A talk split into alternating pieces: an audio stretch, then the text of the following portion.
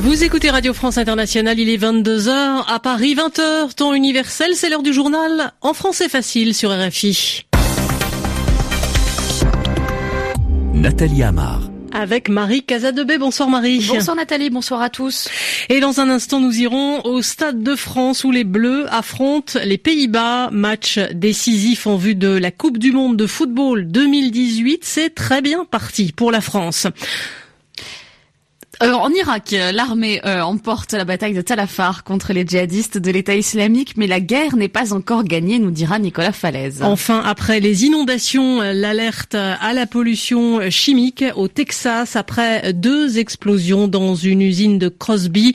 Les habitants les plus proches du site avaient pu être évacués. Le journal. Le journal. En français facile.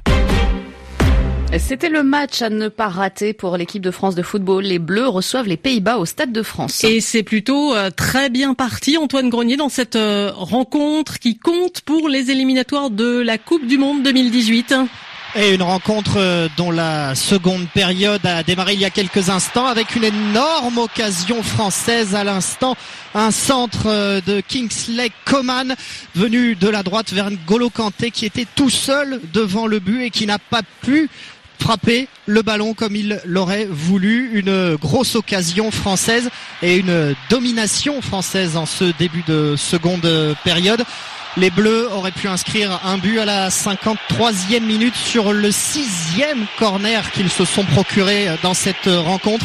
Un cafouillage dans la surface et ils n'ont pas réussi à le concrétiser alors qu'à l'instant un néerlandais Strootman vient de se faire expulser par l'arbitre de cette rencontre. Les néerlandais qui jouent donc à partir de maintenant à 10 contre 11 alors qu'il reste une demi-heure à jouer et que l'équipe de France mène un but à zéro, une réalisation d'Antoine Griezmann au quart d'heure de jeu. Et ça, c'était Antoine Grenier en direct du Stade de France. Et ce soir, Marie, l'actualité du foot, c'est aussi la fin du mercato de l'été. Deux confirmations ce jeudi. D'abord, l'arrivée de Kylian Mbappé au Paris Saint-Germain. Le club officialise la nouvelle. Le jeune prodige de 18 ans est prêté par Monaco avec une option d'achat estimée à 180 millions d'euros. Autre confirmation, le départ de Serge Aurier du même PSG. L'international ivoirien prend la direction de l'Angleterre pour un contrat avec Tottenham. Les journaux en français facile. 100 000 foyers ont été touchés par l'ouragan Harvey, annonce ce soir la Maison Blanche. Les pluies qui se sont abattues ces derniers jours sur le sud des États-Unis ont par ailleurs provoqué deux explosions dans une usine chimique à Crosby, au nord-est de Houston, car à cause des inondations, il n'y avait plus d'électricité dans cette usine et il était donc impossible de refroidir les produits dangereux stockés sur le site. L'usine appartient à un groupe français Arkema, la direction avait alerté sur le danger et la population la plus proche de l'usine avait pu être évacuée. Sur place, notre envoyé spécial, Anne Corpet. L'hélicoptère du shérif du comté effectue des rondes constantes dans le ciel de Crosby. Des barrages de police empêchent l'accès à l'usine. C'est donc à distance, devant la caserne des pompiers de Crosby, que le responsable du site Arkema s'est exprimé. Richard Renard s'est d'abord employé à rassurer la population sur les risques encourus. Il ne s'agit pas d'une fuite de produits chimiques, mais d'un incendie. Et quand ces produits chimiques prennent feu, parfois la combustion est incomplète et produit de la fumée. La toxicité de cette fumée va certainement causer des irritations aux yeux, aux poumons, si vous la respirez, comme n'importe quelle fumée. On incite les gens à ne pas s'exposer à cela. Seul un des neuf containers de produits chimiques stockés dans l'usine a pris feu pendant la nuit. Le responsable d'Arkema reste très évasif sur la suite des événements. Ce n'est pas une science exacte. Je ne spéculerai pas sur ce qui peut se passer, a-t-il déclaré.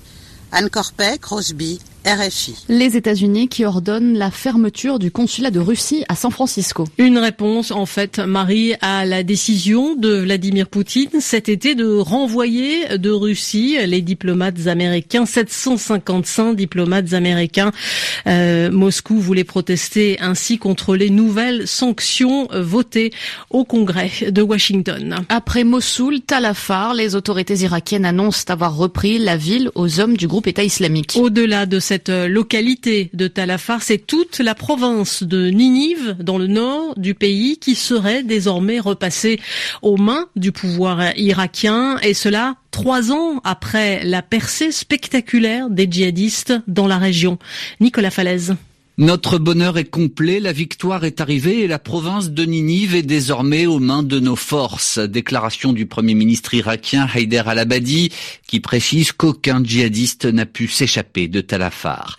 La bataille a duré une douzaine de jours. Il s'agissait d'un objectif stratégique puisque Talafar est situé entre la grande ville irakienne de Mossoul reprise en juillet et la frontière syrienne. Cette frontière que les djihadistes du groupe État islamique rêvaient d'effacer lorsqu'ils ont établi leur califat autoproclamé en 2014 sur de vastes territoires d'Irak et de Syrie.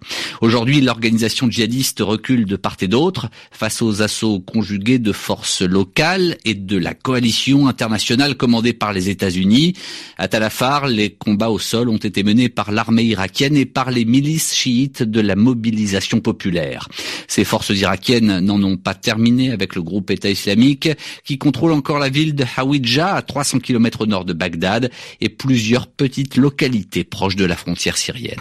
Au Cameroun, la libération des chefs de file de la contestation dans les, régions anglophones, Paul Biya l'avait annoncé hier à la télévision. Le président a ordonné la fin des poursuites après des mois de contestation dans l'ouest du pays.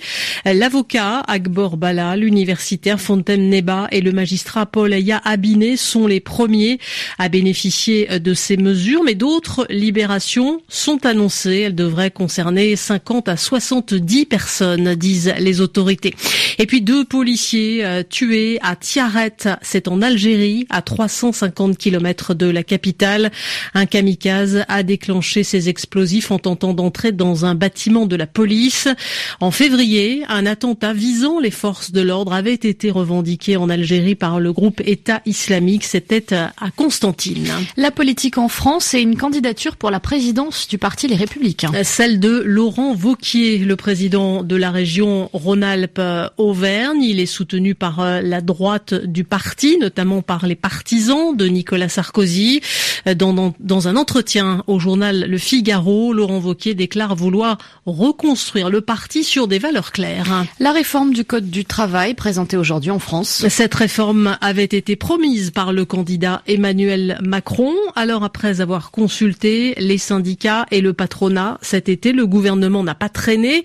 Cinq ordonnances ont été dévoilées par le Premier ministre Édouard Philippe. Elle concerne les licenciements et les négociations dans les entreprises. Désormais, dans les entreprises de moins de 50 salariés, la direction pourra se passer de l'avis des représentants syndicaux. On écoute le Premier ministre Édouard Philippe. Les Français ont voté. Ils ont élu Emmanuel Macron président de la République. Nous avons donc reçu un mandat sur la réforme du droit du travail. Mais nous n'avons pas voulu confondre euh, vitesse et précipitation. Malgré l'urgence de la situation, nous avons tenu à écouter, à respecter, à discuter avec les organisations syndicales et patronales en leur témoignant notre confiance. Nous avons multiplié les réunions avec les partenaires sociaux, sans exclure personne. Cette méthode, elle a permis que le texte que nous présentons aujourd'hui soit différent de ceux que nous aurions présentés si nous les avions euh, rédigés sans cette concertation. Personne ne s'est renié dans ces discussions. Toutes les choses ont été dites directement. Il y a des divergences, nous les assumons. Édouard Philippe, le Premier ministre, des propos recueillis par Mégane Fleury, des divergences. En effet, il y en a. Le patron du syndicat CFDT, Laurent Berger, est déçu. Philippe Martinez, pour la CGT, voit la confirmation de toutes ses craintes avec ces réformes. En revanche, le MEDEF, le patronat est satisfait. Les représentants des petites entreprises aussi.